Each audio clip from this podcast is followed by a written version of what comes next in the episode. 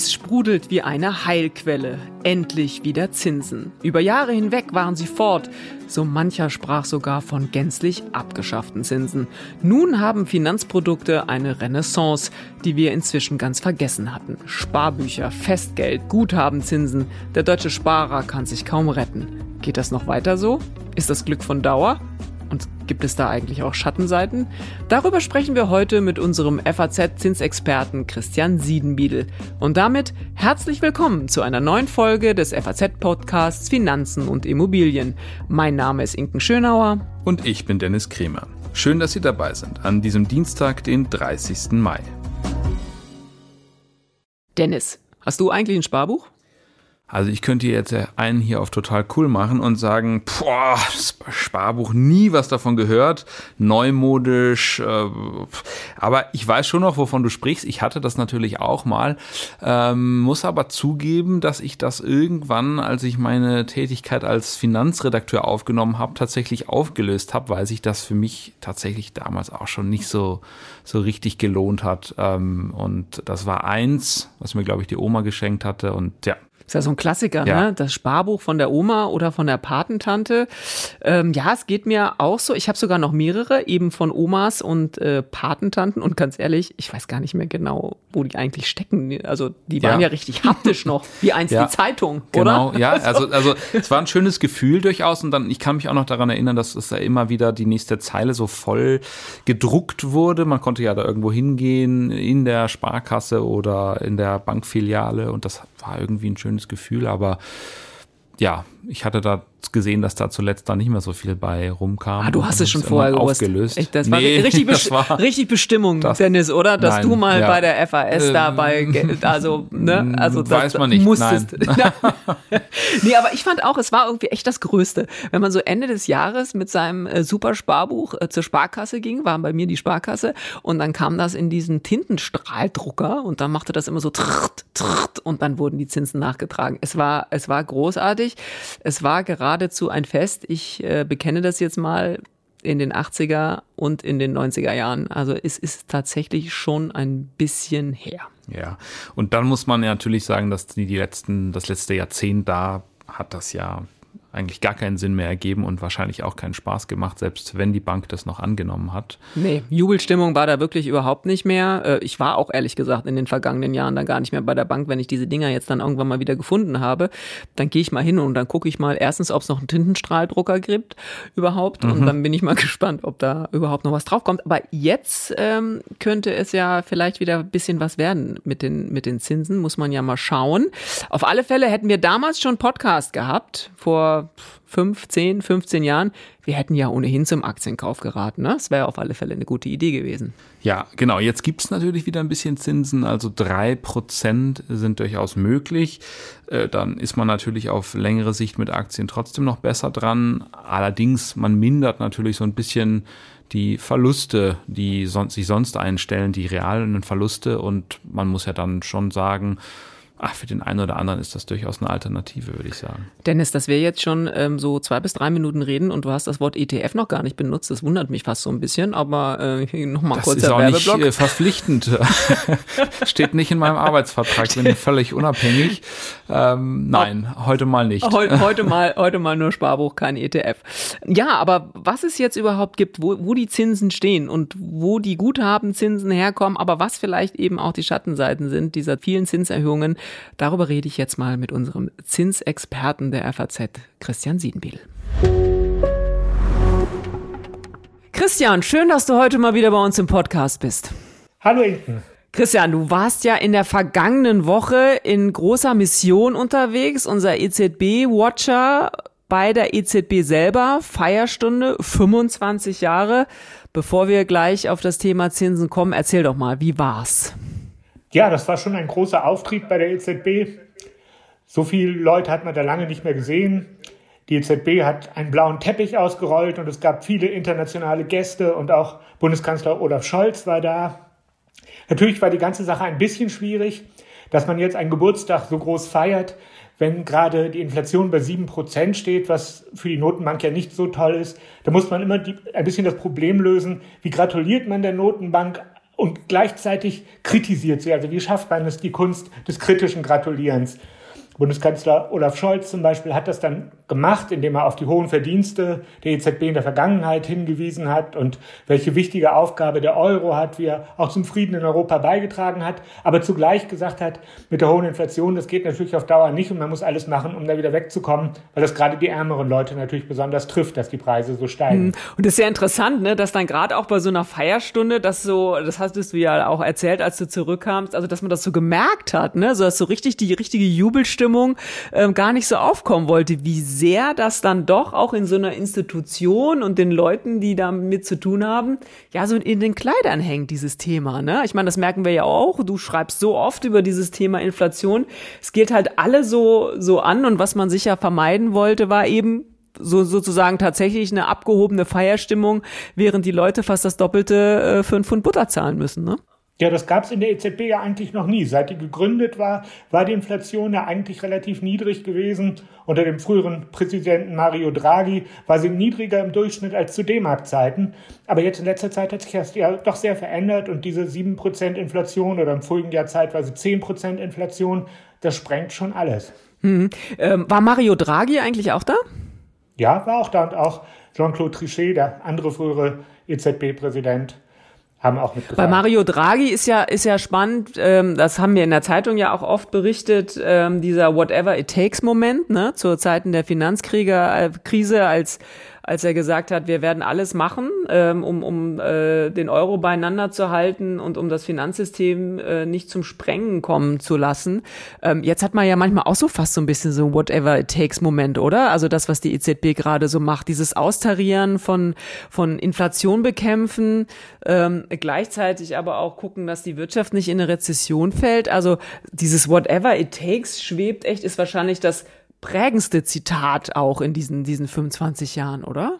Ja, es war eine außergewöhnliche Sache, dass es Draghi damals geschafft hat, zunächst ohne irgendwas zu machen, sondern allein durch Worte die Märkte zu bewegen. Das, die EZB hat so viele Möglichkeiten, so viel Macht, dass es ausreicht, dass sie sagt, sie wird diese Macht einsetzen, dass dann tatsächlich die Märkte darauf reagieren auch. Das versucht die Notenbank auch unter Frau Lagarde jetzt immer mal wieder ein bisschen einzusetzen, auch als es darum ging, mit den Bankenturbulenzen, dass man die wieder etwas beruhigen wollte. Da hat sie auch mal wieder so angedeutet, man werde machen, was nötig ist. Und auch da scheint es ein bisschen funktioniert zu haben, dass die Märkte gedacht haben, ja, wenn die Notenbank sich darum kümmert, dann wird das schon irgendwie funktionieren. Für Deutschland hat ja Mario Draghi, finde ich, so eine besondere Bedeutung, ne? weil einerseits muss man echt sagen, was du gerade schon, schon erzählt hast, dieses whatever it takes, dieses Beruhigen von Märkten nur mit Worten, das musste er erstmal schaffen, qua Person und, und, und qua Amt ja auch. Ne? In, in Deutschland hat er ja nicht so ein äh, gutes Ansehen gehabt, weil es eben whatever it takes, äh, die Zinsen auch so lange äh, abgeschafft praktisch waren oder einfach gar nicht Existenz waren. Das hat man in, in Deutschland ja sehr, sehr übel genommen. Da war ja so ein bisschen die, die Grundidee, Zinspolitik in der Eurozone ist eben nicht nur Deutschland, ne, sondern es geht eben auch um, um äh, andere Länder. Hat man ja so von diesem bisschen zweigespaltenen oder zwiegespaltenen Verhältnis zu Mario Draghi bei dieser Feierstunde irgendwas gemerkt? Frau Lagarde hat nochmal Zahlen vorgetragen, so Umfragen, wie die Bevölkerung zur EZB und zum Euro steht. Da war das so, dass das Vertrauen in den Euro in diesen Zeiten von Mario Draghi besonders niedrig war. Da gab es viele äh, kritische Stimmen. Das hat sich etwas verbessert. Die Leute sind immer noch skeptisch gegenüber der EZB und gegenüber der EZB-Politik. Da gibt es immer noch viel Kritik, aber die erstreckt sich nicht mehr so stark auf den Euro selbst. Hm. Ist interessant, weil es ja auch eine, eine, ich glaube, eine, ja, eine wichtige Kernbotschaft von Christine Lagarde zu ihrem Amtsantritt war. Sie will auch ein bisschen transparenter sein. Ne? Sie will mehr kommunizieren. Sie will auch besser kommunizieren. Nicht nur mit den Leuten an den Märkten Märkten, sondern tatsächlich auch mit der breiten Öffentlichkeit. Ähm, ist wahrscheinlich noch zu früh zu sagen, ob das gelungen ist. Aber mehr sprechen und ein bisschen zugewandter ist sie ja durchaus. Ne? Das muss man, muss man schon sagen. Mario Draghi war schon sehr, sehr distanziert, hatte man manchmal so den Eindruck, oder? Doch sehr auffällig ist das zum Beispiel bei ihrem Verhältnis zu Frankfurt, dass sie viel mehr auf Veranstaltungen in Frankfurt ist, wo sie mit den Leuten auch diskutiert, wo auch kritische Fragen gestellt werden können, die sie dann so gut es geht beantwortet. Das gab es früher nicht so. Früher war das distanzierter. Da hatte man das Gefühl, die EZB ist noch mehr ein Fremdkörper in Frankfurt, der völlig abgeschirmt ist von der übrigen Stadt. Das die Geldpolitik selbst so einfach zu erklären, ist ja gar nicht so einfach. Und da merkt Frau Lagarde sicher auch, dass sie da aufpassen muss, wenn man das zu flapsig macht, dann reagieren die Märkte sofort auf alle möglichen Äußerungen sehr stark. Deswegen ist sie doch da wieder etwas dazu übergegangen, vieles abzulesen und sehr vorsichtig zu formulieren. Das ist nicht so ganz einfach, das volkstümlich zu machen. Das hat sie, glaube ich, auch ein bisschen merken müssen seit Amtsantritt. Aber sie bemüht sich stärker, um eine Interaktion zwischen Notenbank und Menschen. Ist ja auch äh, irgendwie beruhigend, finde ich, dass solche Leute dann schon auch eine Lernkurve haben. Ne? Ich meine, die war äh, Finanzministerin und äh, Politikerin und ist mit allen Wassern gewaschen, wird man so denken. Und dass sie dann da auch zu, dazu lernt und vielleicht auch mal Fehler macht, äh, macht sie ja dann vielleicht auch zu einem gewissen Grad auch einfach menschlicher. Sie hat bei der Rede, ja, ist sie ja, die, die sie selber gehalten hat, ist sie ja auch darauf eingegangen, dass das wahrscheinlich noch nicht das Ende der Zinsstange sozusagen gewesen ist, dass da noch was äh, kommen kann. Lass uns mal auf dieses Thema kommen. Glaubst du, die Zinsen werden weiter steigen und vor allem, also werden sie ja vermutlich, aber wie lange das noch so, äh, so gehen könnte, wie viele Zinserhöhungen wir so in der nächsten Zukunft noch sehen werden? Ja, die EZB hat sehr klar gemacht, das war es noch nicht auf jeden Fall. Da ist noch Boden gut zu machen. Die nächste Zinssitzung ist jetzt in zwei Wochen ungefähr. Äh, da wird sie sicherlich nochmal einen Zinsschritt so um 0,25 Prozentpunkte gehen. Dann vermutlich im Juli nochmal in derselben Größenordnung auch noch einen. Ob es das dann schon war oder ob die Zinsen noch weiter steigen, das wird bislang immer noch sehr in der Schwebe gelassen. Aber diese beiden Runden müsste es eigentlich auf jeden Fall noch geben. Mhm. Ich finde ja ganz immer, immer ganz interessant, dass ähm, wir reden ja von einem Inflationsziel, was die EZB verfolgt, was ja im Prinzip ihr eigentliches Mandat ist, ne? Preisstabilität, das darf man ja immer nicht vergessen, dass diese zwei Prozent oder nahe bei zwei Prozent ist ja, ist ja die konkrete Formulierung, ja schon echt noch weit entfernt ist. Ne? Ist das eigentlich überhaupt noch realistisch? Ich kann mich erinnern an Diskussionen, die liegen jetzt schon so ein bisschen länger zurück, aber müsste man nicht vielleicht irgendwann auch mal dieses Ziel einfach auch mal neu, neu anpassen. Was meinst du? Ist, können wir diese zwei Prozent überhaupt noch erreichen in absehbarer Zukunft? Die EZB hatte ja im vorigen Jahr eine große Strategiediskussion, wo sie nochmal auch überlegt hat, wie will man das künftig ausrichten, hat das Ziel etwas konkreter formuliert. Auch in der Vergangenheit lag es ja äh, doch eher unter zwei Prozent und jetzt inzwischen hat man konkret die zwei Prozent im Kopf. Ich denke, sie wird es schon irgendwie beibehalten müssen. Ich glaube nicht, dass man das machen kann, wenn die Inflation höher ist als das Ziel, dass man dann einfach das Ziel anpasst. Aber es wird schwierig werden. Der Bundesbankpräsident, wir hatten ihn gerade interviewt, sagte, das wird wohl noch bis Anfang 2025 dauern, bis wir da wieder sind bei den zwei Prozent. Das ist ja doch lange. So die meisten Menschen würden sich ja schon wünschen, dass das jetzt im Laufe dieses Jahres sich wieder beruhigt. Und ein bisschen zurückgehen wird die Inflation sicherlich. Diese ganzen Dinge um Beginn des Ukraine-Kriegs und die Energiekrise werden ja hoffentlich nicht nochmal kommen in dieser Art, so dass es eine gewisse Beruhigung gibt. Aber es gibt auch mal gegenläufige Tendenzen natürlich. Wenn es jetzt hohe Lohnabschlüsse gibt, können die wieder den Unternehmen die Kosten erhöhen und damit auch wieder zu steigenden Preisen führen. Und auch bei den Lebensmitteln waren die Preise zuletzt etwas zurückgegangen, aber da kann es auch wieder gegenläufige Sachen geben. Zum Beispiel Orangenernte ist gerade knapp geworden. Da können auch irgendwann wieder die Preise für Orangensaft steigen. Also es gibt da immer verschiedene Faktoren, die sich überlagern und die es nicht so ganz einfach machen zu sagen, die Inflation wird jetzt kontinuierlich weiter zurückgehen, sondern es kann auch nochmal ein Auf und Ab sein. Zuletzt war sie ja gestiegen im Euroraum nochmal von 6,9 auf 7 Prozent. Also es ist nicht so eine eindeutige Entwicklung, sondern da wird es noch Bewegungen geben, aber tendenziell wird es in diesem Jahr wieder zurück. Aber das ist diese berühmte Preis-Lohn-Spirale, die du eben angesprochen hast, ne? Die, die ja auch so als Vokabel praktisch in, in der Gesellschaft umherwabert, dass man sich manchmal so ein bisschen fragt, ja, wo soll das noch hinführen? Klar, wir sehen ja auch die Streiks, die es eben gibt, berechtigterweise zum Teil eben auch nach höheren Löhnabschlüssen. Aber klar, wenn man Unternehmen dann mehr zahlen müssen, dann äh, müssen sie an anderer Stelle natürlich auch wieder die Preise hören. Und das ist ja das, was so ein bisschen auch diese, diese Gefahr ausmacht, was aber oft, oft ja auch ein bisschen ein vorgeschobenes Argument vielleicht auch ist, ne, in Sachen von Gewerkschaften, wollen wir gar nicht tiefer einsteigen, aber eine, eine große Diskussion, die momentan ähm, geführt wird. Lass uns mal ein bisschen konkreter werden. Wir kommen ja gleich noch auf, der, auf das Gute der Zinsen, nämlich die, die Guthabenzinsen. Lass uns mal äh, bei den Immobilien bleiben. Da guckst du ja auch gerade drauf.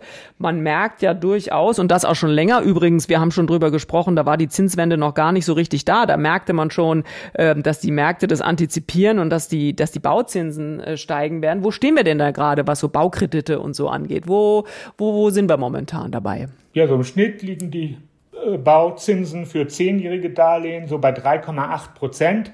Das ist nicht die absolute Spitze, das schwankt auch immer ein bisschen mal. Wie du gesagt hast, das hatte schon angefangen, bevor die EZB überhaupt das erste Mal die Zinsen angehoben hat, dass die Bauzinsen sind da schon vorlaufend gestiegen.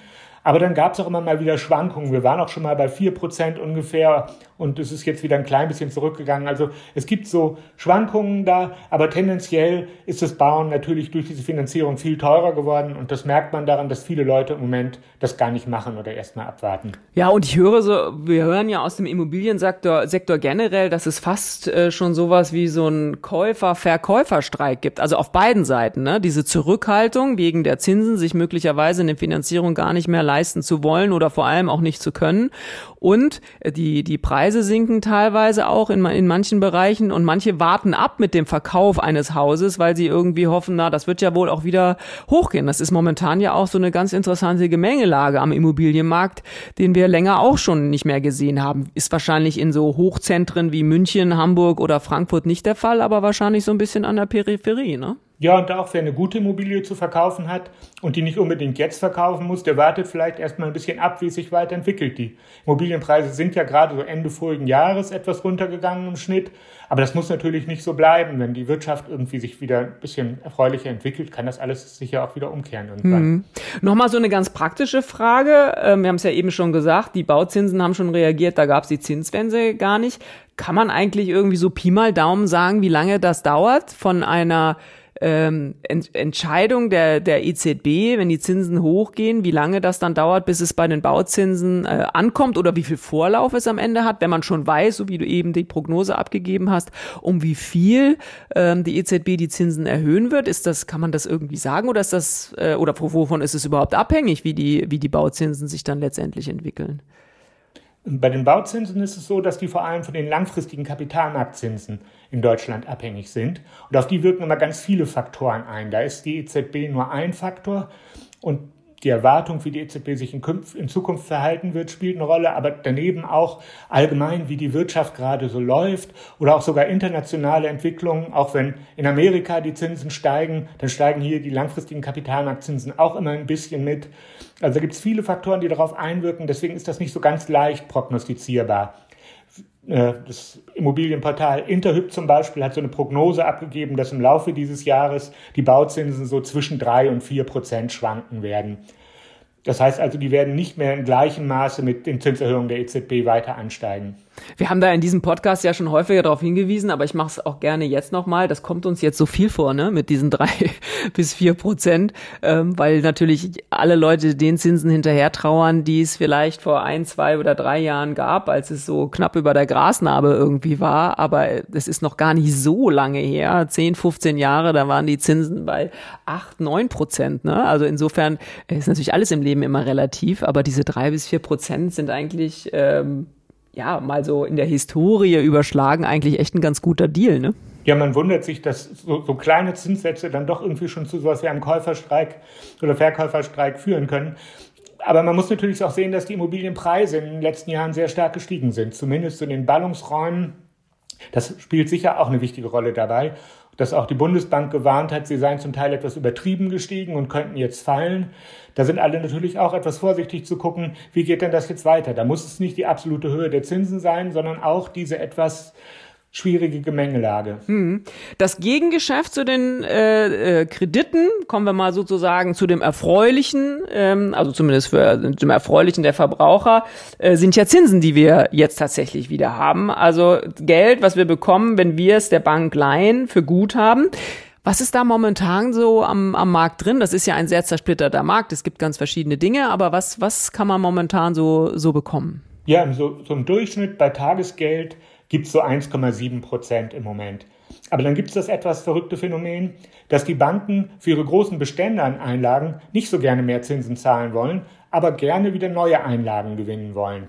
Deswegen gibt es relativ hohe Zinsen für Neukunden oder jetzt neuerdings auch für Bestandskunden von Banken, die neue Einlagen tätigen. Die kriegen dann auch einen höheren Zinssatz dafür. Das wird also differenziert.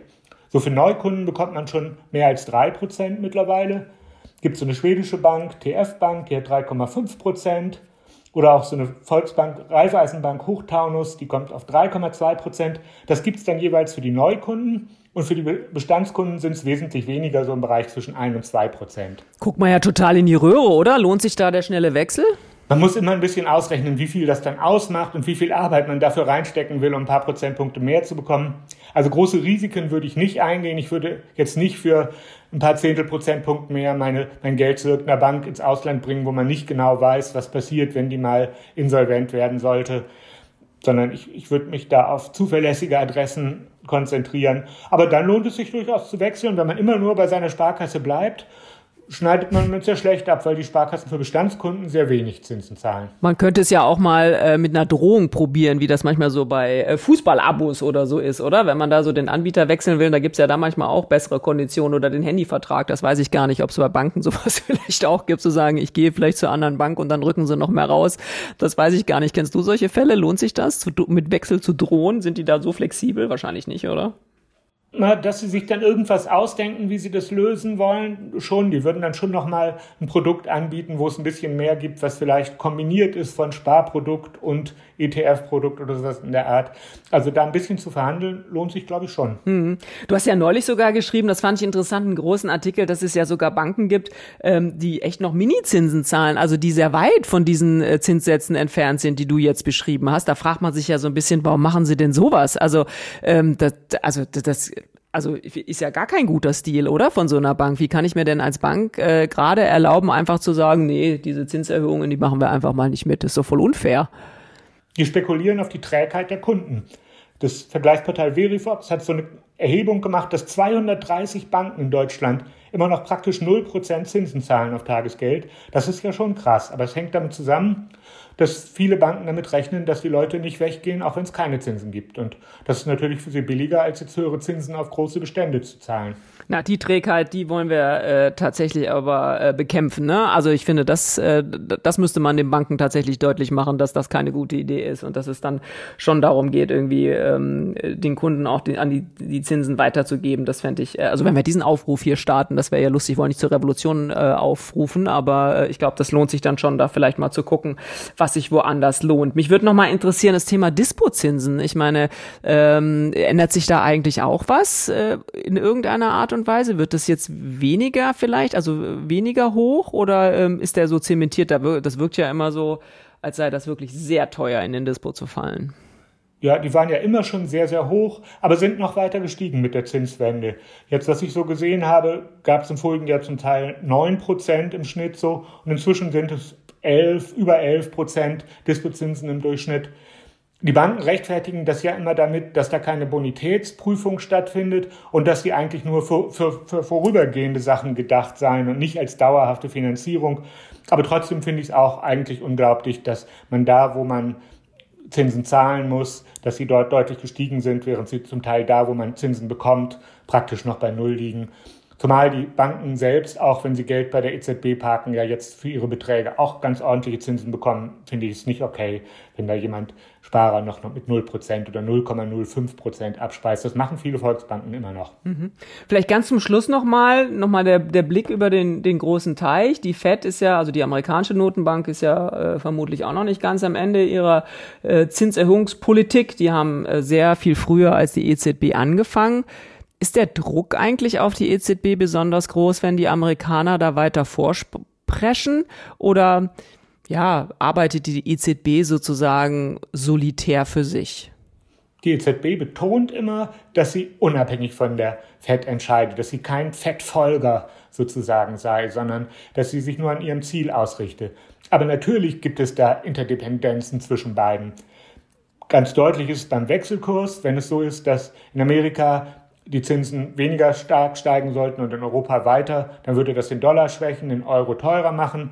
Zum Beispiel für Unternehmen, die dann im Ausland verkaufen wollen, aus dem Euroraum ist das schlecht. Für Leute, die nach Amerika in Urlaub fahren wollen, ist das sehr gut. Also diesen Zusammenhang über den Wechselkurs gibt's, aber auch unmittelbar. Wenn in Amerika die langfristigen Kapitalmarktzinsen steigen, zumindest, hat das meistens auch Auswirkungen auf die Kapitalmarktzinsen hier. Die steigen dann nicht im gleichen Maße, aber so ein Schluck drauf gibt es dann immer auch durch den transatlantischen Faktor. Wir stellen auch hier wieder fest, alles hängt mit allem zusammen. Christian, ganz, ganz herzlichen Dank, dass du heute zu Gast im Podcast warst. Prima, ich bedanke mich. Tschüss. Dennis, was nimmst du aus dem Gespräch mit Christian mit? Ja, also ich habe gelernt, Trägheit wird auch bei Banken nicht belohnt. Es ist kein guter Ratschlag, bei jeder Mini-Bewegung jetzt gleich mal die Bank zu wechseln. Aber alles hinnehmen sollte man eben auch nicht, wenn man da irgendwie auf lange Sicht nur 0,3 Prozent äh, für sein Tagesgeld bekommt. Da gibt es dann doch bessere Alternativen. Ich fand ganz interessant, was der Christian von dieser Feierstunde erzählt hat in der vergangenen Woche. Man hätte sich ja total gut vorstellen können, da kommt halt das Who is Who der europäischen Hochfinanz. Ne? Also Christine Lagarde hat er ja erzählt, klar, die musste natürlich als Hausherrin da äh, sein. Der deutsche Bundeskanzler Mario Draghi, äh, ja, da hätte man mal hoch die Tassen machen können. 25 Jahre EZB, äh, Jean-Claude Trichet war da. Und ich finde es so spannend, dass offensichtlich diese Stimmung dieser hohen Inflation, dieses Dilemma, in dem sich die EZB auch befindet, herannahende äh, Rezession, was machen wir jetzt damit, das Inflationsziel so weit entfernt, die Zinsen immer weiter hoch, dass das sogar in so eine Feierstunde einsickert. Das fand ich wirklich erstaunlich von der äh, Beobachtung her. Absolut, und der Termin war ja vielleicht auch gar nicht so nötig. Man hätte ja durchaus noch andere Euro-Termine feiern können. Total, ähm, ne? Diese ja. 25 Jahre, wenn ich, ich habe ja. auch mal so überlegt, ich meine, die Geburtstage, die man selber so feiert, also den 25. habe ich jedenfalls nicht groß gefeiert. Den 18. kann ich mich noch sehr gut dran erinnern, ans Ende nicht mehr, aber dann so an den Anfang. Bald steht ja auch noch wieder ein anderer Runde ran. Reden wir nicht drüber, aber jedenfalls der 25. Der war es nicht. Spannend. Und dann sind wir auch schon wieder bei unserem Ding der Woche. Dennis, du bist heute dran. Es muss sein. Du musst den Anlass liefern. Es, es geht nicht anders. Was ist das Ding der Woche? Ja, ich habe äh, noch mal was mitgebracht, was wir schon mal vor ein paar Wochen hatten. Aber ich kann es wirklich nur jedem empfehlen, weil es absolut grandios ist. Kollegen vom Spiegel haben geschrieben, eigentlich die beste Serie unserer Zeit. Ich rede hier von Succession. Das können unsere Hörerinnen und Hörer schauen auf Wow oder Sky. Sind jetzt vielleicht nicht die Sender, die man sofort zu Hause hat, aber es lohnt sich wirklich. Ich sage noch mal ganz kurz, ich verrate hier wirklich gar nichts. Ich sage nur das Setting einmal. Ich würde auch jedem übrigens, der Lust hat, das noch zu sehen, empfehlen, nicht zu viel dazu zu lesen, weil das könnte enttäuschen, wenn da äh, durchaus der ein oder andere Spoiler gegeben wird, da es ist wichtig, dass man nicht weiß, wie die ganze Sache ausgeht. Aber hier also noch mal ganz kurz, worum geht's? Äh, Medienmogul Logan Roy, eine fiktive Person, überlegt sich, sich aus dem stressigen Tagesgeschäft zurückzuziehen und er hat eben ein riesiges Medienimperium geschaffen und sieht aber keines seiner drei Kinder wirklich in der Lage, er hat eigentlich vier Kinder, aber drei bewerben sich vor allen Dingen um die Nachfolge, ihm nachzufolgen. Und er bevorzugt mal den einen, mal den anderen, spielt die alle gegeneinander aus. Dann ist das aber auch noch ein börsennotierter Konzern, also für unsere Hörer auch interessant, in denen ständig irgendwelche zwielichtigen Investoren eigene Interessen durchsetzen wollen. Es ist ein sehr zynisches Machtspiel, gleichzeitig urkomisch, witzig und doch auch gar nicht so fern von der Realität, obwohl es um Superreiche geht. Also ich kann das nur jedem empfehlen, da mal reinzuschauen hat sogar ein eigenes Genre jetzt äh, begründet. Man nennt das jetzt tatsächlich Dramedy. Das ist eine Mischung aus Comedy und Drama und es wird wirklich immer besser wer die ersten drei, vier Folgen sagt, na ja, weiß ich nicht, ob sich der Zeiteinsatz dafür lohnt. Ich kann hier nur sagen, und wie gesagt, ich bin völlig unabhängig, äh, einfach nur Zuschauer, das lohnt sich sehr. Also durchhalten ist gefragt. Ich war ja. ja das letzte Mal schon ein bisschen angefixt, als du das erste Mal drüber gesprochen hast. Ich musste jetzt aber erst Benjamin von Stuttgart-Barre noch wach lesen. Das habe ich jetzt aber fertig seit dem Wochenende. Jetzt Succession. Und das war's auch schon wieder mit unserer dieswöchigen Folge des FAZ-Podcasts Finanzen und Immobilien. Wenn Sie Fragen haben, Themenwünsche oder andere Anregungen, schicken Sie uns eine E-Mail an podcast.faz.de oder schreiben Sie uns auf unseren Social-Media-Kanälen. Wir freuen uns, wenn Sie uns abonnieren und wenn Sie uns weiterempfehlen. Zu finden sind wir überall dort, wo es Podcasts gibt. Und schauen Sie gern auch mal in unsere LinkedIn-Gruppe. Da gibt es auch immer wieder interessante Posts. Tschüss, bis nächste Woche. Alles Gute und machen Sie was aus Ihrem Geld.